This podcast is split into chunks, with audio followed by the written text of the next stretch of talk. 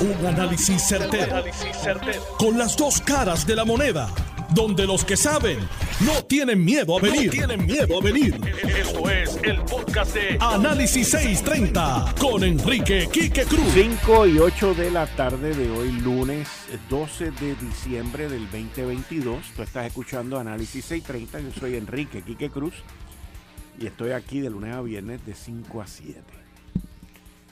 El pasado 9 de diciembre, pasado viernes, Fiscalía, Federal, como parte del proceso eh, que llevan en contra del exalcalde de Guaynabo, Ángel Pérez Otero, le notificó a los abogados de defensa que ellos ya tenían esta información, pero lo, lo hacen público, de la prueba que tienen en contra de Ángel Pérez Otero. El exalcalde de Guaynabo, el 30 de noviembre, tomó la decisión de no negociar con Fiscalía Federal. Y Fiscalía Federal, que le había dado hasta el 30 de noviembre, retiró la oferta, una oferta de que si se declaraba culpable, iba a cumplir 30 meses de cárcel y de esos 30 meses, pues es el 85%, aproximadamente dos años. Esa oferta había comenzado originalmente con 5 años, que son 60 meses. Y esos cinco años fueron después reduciéndose a 42 meses y la última, última, última oferta fue de 30 meses. Le dio hasta el 30 de noviembre, el 30 de noviembre retira la oferta porque él no la aceptó, van para juicio. Próximo paso, aquí está la prueba que nosotros tenemos en contra suya y según el, pliego acusatorio, hay una parte que es la parte que más me llama la atención, que dice Ángel Pérez Otero solicitó, exigió, aceptó y acordó recibir 5 mil dólares aproximadamente en tres ocasiones para ser sobornado. Conmigo aquí en el estudio el ex fiscal federal, el licenciado Juan Massini Jr. Buenas tardes, licenciado, bienvenido, gracias por estar con nosotros aquí en el estudio. Buenas tardes, Kike. Gracias por tenerme y saludo a todas las radio, a los radioescuchas que nos están escuchando ahora. Bueno, eh, a mí lo más que me llama la atención de esto es la palabra, o sea, la parte descriptiva que dice que el exalcalde de Guaynabo solicitó, exigió, aceptó y acordó en tres ocasiones distintas. Aquí están las fotos, aquí están los videos, el ser sobornado. ¿Eso tiene algún efecto? ¿Usted cree que pueda tener algún efecto sobre el posibles miembros del jurado que están leyendo esta noticia, que están escuchando esta noticia y que de aquí a varios meses acá van a, van a participar en este proceso? Bueno, Quique, eh, varias cosas. Déjame hacer un paréntesis primero para explicar y ponerlo en contexto. Y entonces, lo primero es que este, durante el proceso de descubrimiento de prueba, es obligación de la fiscalía darle la prueba que va a usar como prueba de cargo, ¿no? en su case in chief, como dicen, a, la defensa. Así que lo que yo entiendo que radicó fiscalía en el 9 de diciembre fue como parte de lo que el tribunal usualmente hace, le pide a las partes, por favor, provéeme a mí qué evidencia tú vas a presentar, cómo se va a presentar, para ir ya coordinando eh, cómo se va a ventilar el juicio.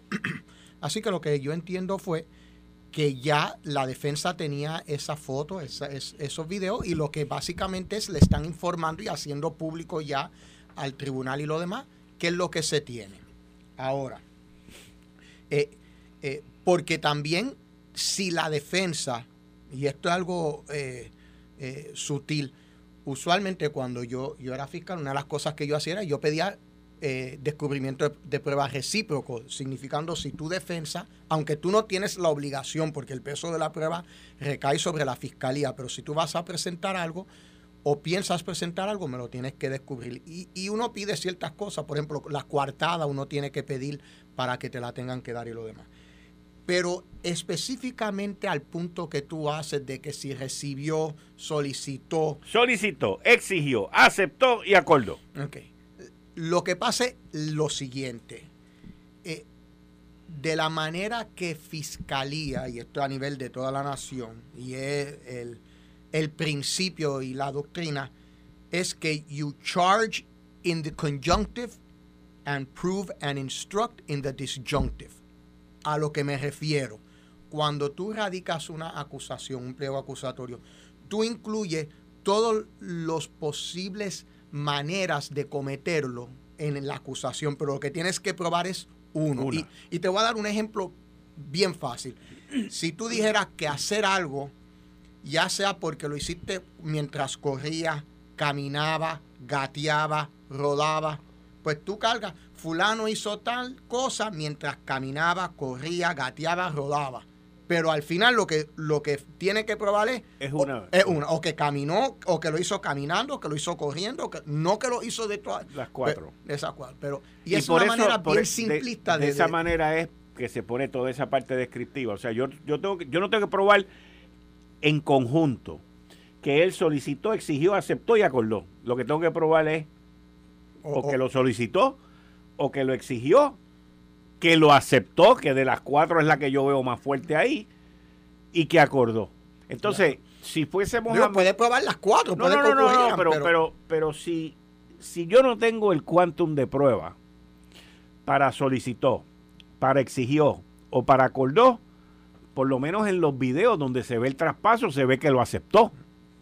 Bueno, hay que ver cuál sería la defensa. Hay muchas defensas que partiendo de la, de, la premisa, pero sí, o sea, lo que Fiscalía tendría que probar es una de esas. Lo que la defensa tendría que probar es o que no ocurrió ninguna de esas, o que si ocurrió, eh, ocurrió de una manera, eh, por, ejemplo, que, que, hubo un entrampamiento, que sí lo, sí lo aceptó, pero hubo un entrampamiento, por ejemplo. Eso sería una defensa que pudiera utilizar. No estoy diciendo que sea, pero, eh, pero esa es la manera, la fiscalía tendría que probar una de esas tres, la defensa o que eso no ocurrió, o si ocurrió, hay una, una razón legítima o una defensa por la cual la persona no es culpable y no llega a ese elemento. Y volviendo a parte de mi pregunta original, todo esto tiene algún tipo de efecto sobre los potenciales miembros del jurado. Bueno, sí, sobre los potenciales, nosotros uno quisiera partir eh, y pensar que quizás sobre los potenciales miembros del jurado, pero no contra con el jurado que es seleccionado, porque por eso es que uno tiene un proceso y presumo que no, no presumo, sino en los casos que son eh, notorios y que hay mucha notoriedad, el proceso de selección del jurado es, eh, no diría más complejo, pero mucho más riguroso en cierto sentido. O sea, es eh, para, para, tratar de verdad de, seleccionar a un jurado que no haya sido influenciado que no esté, o, o, que pueda subsanar cualquier influencia que tenga a base de lo que ha escuchado. Pero definitivamente, o sea, volvemos, esto, esto ha cogido las noticias, esto se reportó hoy y de repente tú lo, lo, estás viendo, lo estamos hablando nosotros ahora, se habló esta tarde en, en, lo, en programa este eh, matutino de esta tarde. O sea que definitivamente son, son, son pedazos de noticias que se recogen y por eso pues como tú lo haces, ¿no? De, de, reportarlo de una manera, o sea, mesurada para estar seguro que, que, se, que se reporta adecuadamente como tú lo haces. Yo tuve la oportunidad de entrevistar al licenciado Barlo Carlos, eh, que es el abogado de defensa de, uno de los abogados de defensa pues, de, del, exalcalde de Guaynabo, Ángel Pérez Otero y me dijo, mira, lo primero es que esto es parte del proceso. lo segundo, nosotros teníamos conocimiento de todo esto. Y lo tercero es que lo discutimos con el cliente y la decisión que, que él tomó es de ir a juicio. Así que entiendo yo que a base de eso que me dijo, pues ellos tienen una contraparte, una contrapropuesta o una contraparte de defensa para este combatir eh, las alegaciones de Fiscalía Federal? uno o dos. Uno, o ellos tienen una defensa para combatir eso, o que el otro caso, que sería que entienden que Fiscalía no tiene todos los elementos para probar la acusación. Recordemos que de nuevo, eh, como siempre hemos hablado, la persona hasta que es condenada y encontrada culpable e inocente le goza la presunción de inocencia y lo compete a las autoridades probar que es culpable más allá de dudas razonables, o sea, bajo el quantum de prueba de más allá de dudas razonables. Así que en ese sentido, eh, yo te puedo decir que los abogados de defensa, cuando deciden ir a juicio, usualmente es por una de esas dos determinaciones, entienden el quantum de prueba que tiene la fiscalía no, no, no llega a ese punto o yo tengo unos argumentos que puedo rebatir eh, eso. Así que eh, no siendo abogado del exalcalde, no, no siendo parte en esto, eh, ni teniendo el beneficio del descubrimiento de prueba, tendría que pensar que es que si, si van a juicio es porque el alcalde, el exalcalde y su equipo de defensa entienden que tienen uno de esos dos argumentos para, para, para ponerle ante el juez y ante, y ante el jurado. Recuérdate una cosa, que el primer paso de toda defensa es cuando se acaba de ventilar la prueba de la fiscalía, eh, piden una regla 29, que es que eh, le dicen al juez, entendemos que la fiscalía no ha aprobado su caso. Es, el primer cuando. Antes de ellos decidir si van a poner eh, una prueba de defensa y antes de que se descargue al jurado para que ellos lo decidan. O sea, el, primer, el, primer paso que, que, procede una vez que la fiscalía presenta su prueba es la moción de, una absolución perentoria, básicamente diciendo la fiscalía no llegó a, aprobar su caso o no llegó al estándar para que se pueda entonces eh, mandar al jurado. Mm. Y al final y a la postre lo que necesitan es una persona mínimo que diga que no, porque es por unanimidad. Bueno, sí, pero unanimidad, que él, que eso es algo que mm, me alegro que tú lo mencionas porque... Digo, no es que sea inocente. Eh, correcto, es que mucha gente habla de que se necesita una persona y no es que con una persona... Es para que en ese juicio no salga culpable. correcto, o sea, en, en, en ese momento lo que necesita eh, la defensa es uno para colgar, para colgar al jurado, que entonces luego lo que procede entonces tener un nuevo juicio, porque los casos se deciden unánime por culpabilidad o no culpabilidad. Es unanimidad de un lado o de otro. Eh, si no se llega a una unanimidad de un lado o de otro, entonces lo que procede, lo que llaman un hung jury, un, jurado colgado, y se... se, eh, ahí, es, es, la opción de fiscalía de decidir si vuelve a acusar a la persona o no. Es correcto, y como hemos hablado, yo, yo cuando fui fiscal tuve varias veces que tuve hung juries y uno toma una decisión de si uno eh, va a relitigar el caso eh, o, o no. Y a veces, te puedo decir, a veces han habido dos y tres on juries y, y la fiscalía sigue porque tienen el derecho. Pero usualmente, luego de una, si tú vas a un tercer juicio y no, pues usualmente ya la fiscalía pues entiende, pues no, no tengo los elementos. Y, pero definitivamente es decisión de fiscalía. Aquí te va otro, este, otra manera estratégica. Tú pudieras, si el delito, si tú tienes un home jury y, el, y un, hay un delito que no, has, no ha prescrito, tú pudieras técnicamente eh, traer este, un, este, eh, una acusación por ese otro tipo de delito que no ha prescrito e incluirlo entonces en el pliego acusatorio. Digo, eso estratégicamente, eso tú lo miras este, más hacia adelante, pero son temas estratégicos que puede utilizar la fiscalía. Hmm. Esto mm, son muchos los casos con exalcaldes que de noviembre del 2021, cuando empezaron a declararse culpables y todo esto, eh, van a estar entrando en juicio el año que viene y van a continuar por ahí, que por lo menos yo lo veo como que el ambiente va a estar contaminado el ambiente mediático, el ambiente eh, para llevar a cabo un caso como ese. Esa es mi opinión. Bueno, definitivamente ha habido una... una este, Oye, el exalcalde de Aguabuena se declaró culpable, el de Trujillo Alto, Guayama. Cataño. Cataño. O sea, el mismo Oscar Santa María. este, tiene aproximadamente, creo que son como 11 o 12 personas y, el ambiente, pues yo entiendo que está contaminado. No lo digo desde un mal punto de vista, pero son muchos, son muchos los que en este caso este, se fueron para el lado de lo prohibido. Se fueron para el lado de lo prohibido. Y son pocos los que se han ido por juicio.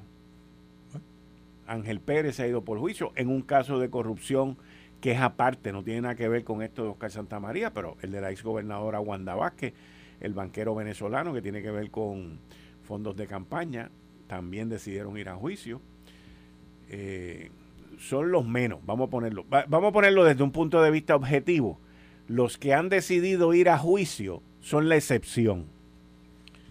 Bueno, será la excepción, pero ese es su derecho. Sí, sí, este, sí. Y obviamente, como sabemos, este, esta noche ellos eh, son, son, inocentes, le cobija la, presunción, pero definitivamente ha habido una, una lista de, de, alcaldes, o sea, este, a través del último año y medio, que definitivamente bajo un esquema u otro, muchos de ellos en esquemas muy similares y con, mismas personas, donde han estado... Este, Incluyendo los individuos que pusieron el billete.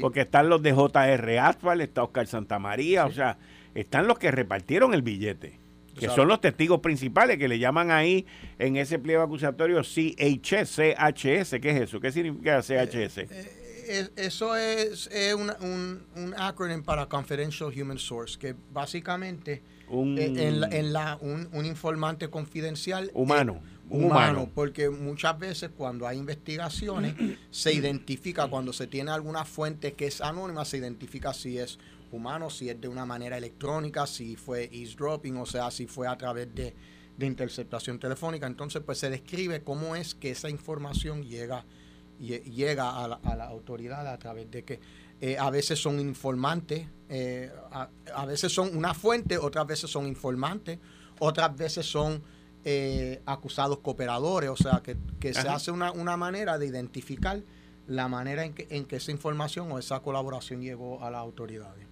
Licenciado Juan Massini Jr., muchas gracias por estar con nosotros aquí. Gracias a ti, Kike, y de nuevo saludo a todos los radioescuchas. Ahí ustedes escucharon al ex fiscal federal Juan Massini Jr.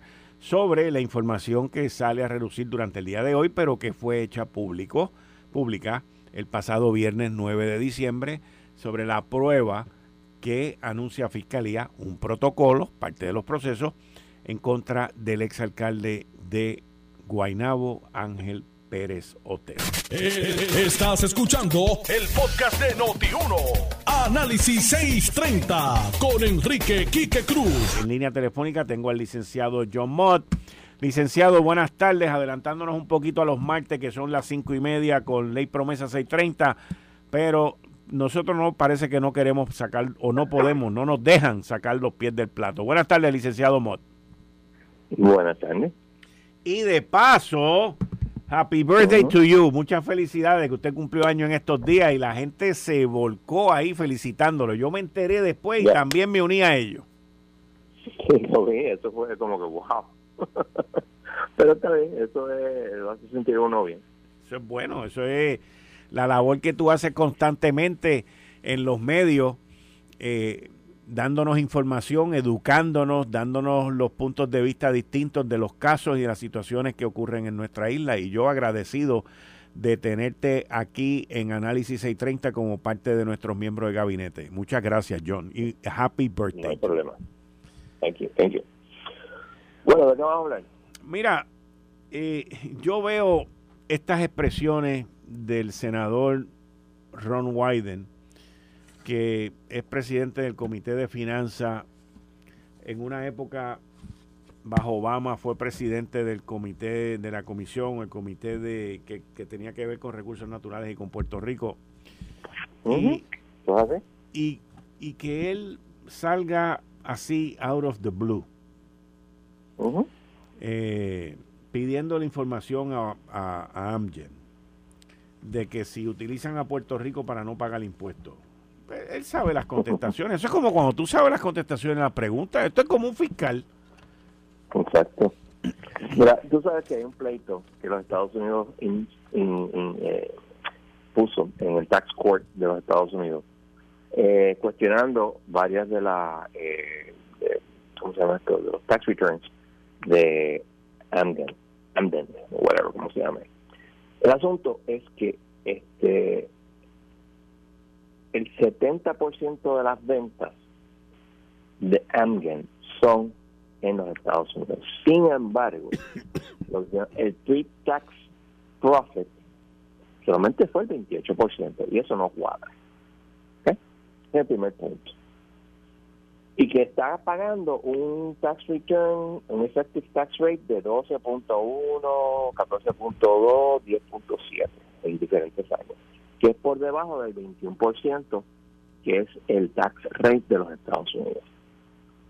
¿Por qué es esto importante? Porque también hay un parrafito que está en la página 2, aunque esta cosa no tiene página, pero en la segunda página, el último párrafo eh, dice eh, que Amden también se rehusó a, contestar la pregunta específica relacionada a las alegaciones de que eh, Shifted eh, movió casi 24 billones de dólares en ingresos a sus subsidiarias en Puerto Rico.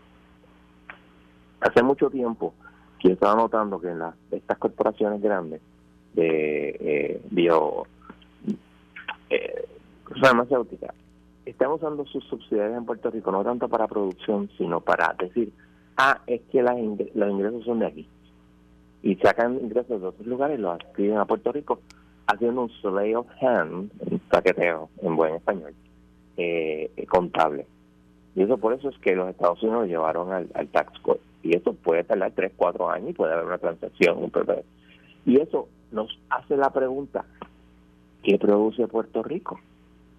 Porque si aquí, por ejemplo, hay grupos que te dicen, no, no, nosotros podemos eh, eh, financiar todo lo que nos da los Estados Unidos imponiendo el 15% a las corporaciones estas que están aquí.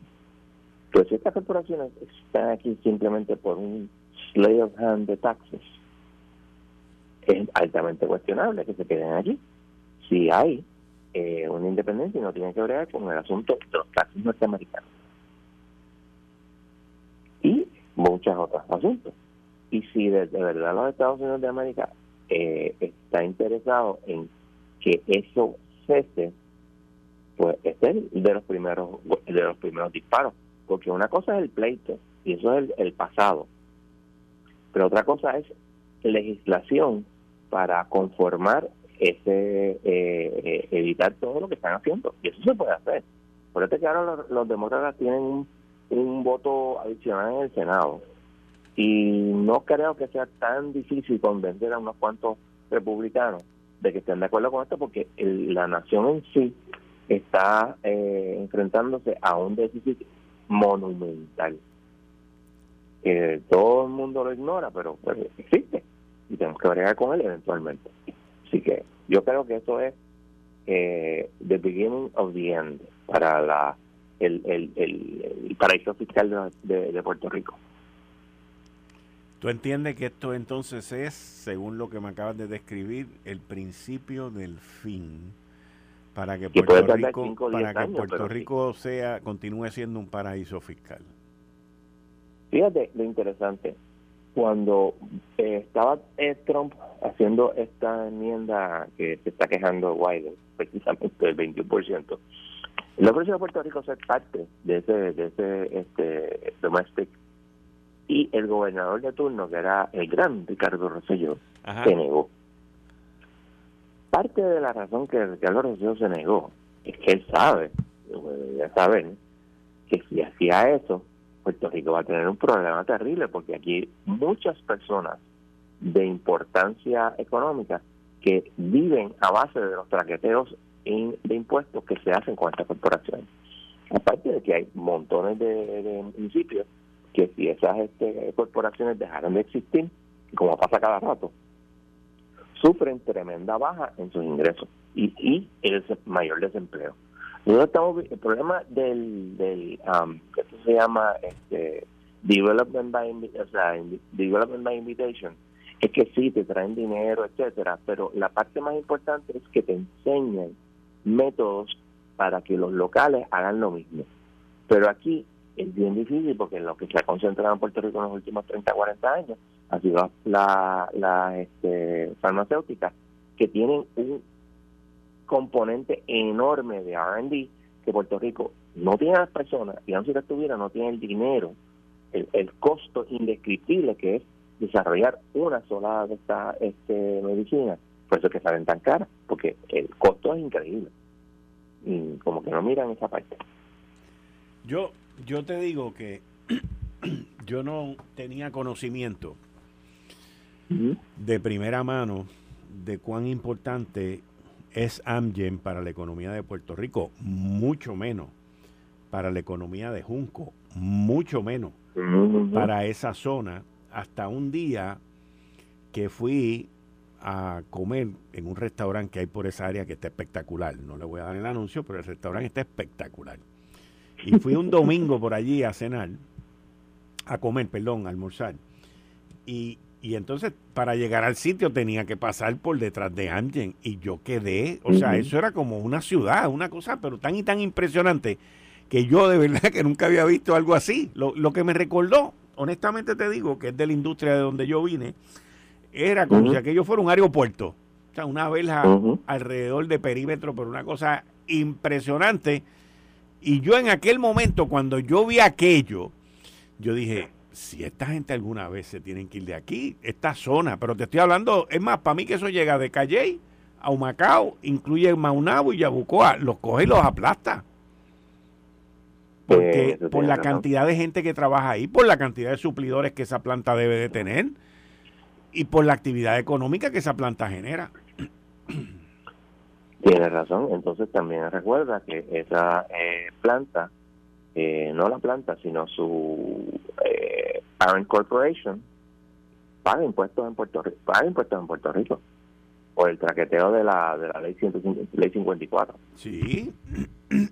¿Y cuánto de esos 1.8, 1.9 billones de dólares es de Amgen? Amgen, no sé, pero es un montón de chavos. Sí, ah, eso es otra cosa. También, está preguntando, intimando que Amgen no paga, este, la corporación en Puerto Rico no paga impuestos. Esa parte yo la veo difícil porque yo entiendo que por la ley esa 54 debe pagar por lo menos el 4%. Sí, pero es que ese es el slay of hand. Y por eso es que esa ley es inconstitucional. Porque si fueran los de la, la, corporación de aquí la que paga el dinero, no hay problema. Pero no es la corporación de aquí la que paga el dinero, es el Parent Corporation. Y tú no tienes ningún contacto con el Parent. El Puerto Rico no tiene contacto con el Parent Corporation. Cuando tú o sea, bajo la ficción de que son diferentes corporaciones, diferentes entidades. De todos modos, esa ley ya tiene su principio y su fin porque el Esa ley ya mismo. Sí, esa ley ya se va. Este año ya Feneta Quintí ya se fue y adiós y nos vemos y adiós. Pero eso te, también te da otra cosa. Eh, muchos de estos decretos eh, de impuestos son secretos. Son secretos. Y, el, el, las personas no saben, el individuo en la calle no sabe cuánto le perdona el gobierno de Puerto Rico a la corporación. Simplemente porque tienen un lugar aquí y tienen, qué sé yo, tanta tanta cantidad de empleo. Porque también es otra cosa, o sea, tú puedes decir, mira, sí hay un montón de empleados en cambio, pero cada día, cada año que pasa, tienen menos y menos simplemente por la automatización de los sistemas. Sí, eso es verdad. Yo... Y es, que es, un, es un problema eh, enorme en toda la manufactura, en términos de empleo. Yo recuerdo haber visto el y haber leído porque fue parte de, de un juicio eh, en, en, en, contra de Microsoft eh, por la cuestión de los impuestos también, que el gobierno federal y el IRS los acusaron a ellos de utilizar a Puerto Rico, por ahí vino la cosa. Y recuerdo haber tenido la oportunidad de leer el acuerdo que el gobierno de Puerto Rico firmó con Microsoft y, te tengo que decir, o sea, el acuerdo más estúpido, más idiota que yo he visto en mi vida. Eh, a tal punto que salió en corte de que Microsoft nunca cumplió con el acuerdo de crear 150 empleos. Nunca. La mayor eh, parte de las corporaciones nunca eh, ponían en los tiempos de las 936 la queja principal, la, por cierto, mi, mi tesis de maestría es sobre las 936 nunca crearon el número de empleo que se suponía que no crearon. Nunca, nunca, nunca, nunca. De hecho, mi, mi, el advisor de mi tesis me decía que era más barato para el, para el fisco norteamericano pagarle 25 mil dólares a cada empleado versus lo que tendrían que pagar este, las corporaciones en taxes federales si, si no estuvieran ahí. No, y en adición a eso, le dan todos esos beneficios contributivos, por ejemplo, en el caso de Microsoft, y por otro lado, el gobierno le tiene que pagar a Microsoft, que sé cuántos millones de dólares al año por utilizar las aplicaciones y las vainas y las cosas, el Microsoft Word y todo ese tipo de cosas. Es una cosa, eh, eh, es una cosa de idiota, de idiota, porque hay que ser bien idiota. ¿ah? La administración del gobierno de Puerto Rico es un desastre. Y el problema, y tú lo has dicho muchas veces, el problema de Puerto Rico es un problema de gerencia. No es tanto un problema de recaudo, porque tú puedes ver con los recaudos es el problema de gerencia, cómo tú manejas el dinero, cómo tú manejas las cosas. Y lo vemos en el contrato de Luma. Ahora salió que dieron un contrato a una de sus, de una de sus compañías este, sin una subasta. No sé si sea cierto, pero sí es cierto, pues está del carajo. ¿Dónde está el gobierno? Ahí es donde está la, la falta de supervisión y de fiscalización. Eh, que lo vimos, desgraciadamente, en, todas las entrevistas que tuvimos con eh, la gente de P3. Sí. Wow. Vamos a ver en qué termina esto, pero no creo que termine en algo. Esto va a tardar tiempo. Esto va a tardar tiempo y probablemente llegue al próximo, no a este próximo congreso, sino a que sigue. Porque todo esto se mueve con lentitud, pero yo creo que va a llegar. Aquí en este artículo del periódico El Nuevo Día dice que Wyden sostuvo que quiere conocer el ingreso tributable de Amgen en Puerto Rico del 18 al 21. Sí. de hecho yo bajé la carta. La carta está en el internet. Porque yo, tú sabes que yo soy neurótico y tengo que leer el documento, eh, el, documento primario. Porque al leer el periódico, pues estás leyendo lo que el, el, periodista interpreta. Bueno, usualmente es, correcto, pero no siempre. Y yo pues tengo que leer el documento eh, primario. Pero eso ya pone a Amgen a mirar opciones. Exactamente, esa es otra. Ya vienen y le dicen, no puedes hacer esto, pues entonces, ¿qué voy a hacer? ¿Me voy a producir en otra parte? ¿Es esto, eh, cómo se llama esto? Este, ¿Prófrogo?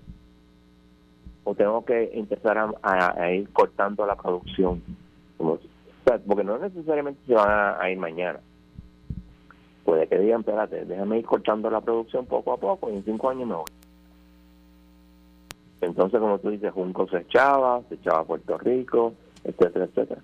Porque, eh, vuelvo y repito, aquí nunca se... Eh, el Partido Popular odiaba tanto a los empresarios, los empresarios odiaban tanto al Partido Popular, estoy hablando de los 40, que se odiaron tanto mutuamente que se olvidaron de ellos. Entonces fueron a buscar al empresario norteamericano, pero eso tiene un costo. El empresario local pues tiende a quedarse. El empresario eh, foráneo se, se, va en el momento que no tenga el trabajo que, que quiere, como pasó con uh, productor de chips. De chips, el de, la, el de la, la serie esa con de los dos policías en la motora. No, no, no, no. Eh, ah, no, tú estás hablando de Intel. Intel. Intel. El primero estuvo Juan, primero estuvo Juan aquí. tú estás hablando de los microprocesadores, de los chips. Microprocesadores. Aquí primero estuvo Juan y después estuvo Intel. Intel, en los principios de los 90, salió una noticia que se iban y le preguntaron, pero ¿por qué ustedes se van? Y ustedes no están haciendo profits aquí. Y dijeron, sí, estamos haciendo profits aquí, pero vamos a hacer más profits en Asia. Y eso es lo que aquí no quieren entender. El, el profit cambia de año en año. Y tú tienes que estar un par de años o más al frente de las cosas. Y si no, tú no sabes lo que va a pasar. Bueno, licenciado John Mott, hablamos mañana y muchas gracias. Bien, ahí ustedes escucharon al licenciado John Mott, que está conmigo los martes con Ley Promesa 630. Estamos hablando sobre la requisición de información que hizo eh, el senador Ron Wyden a Esto fue el, podcast de Notiuno. Análisis 630 con Enrique Quique Cruz. Dale play a tu podcast favorito a través de Apple Podcasts, Spotify, Google Podcasts, Stitcher y notiuno.com.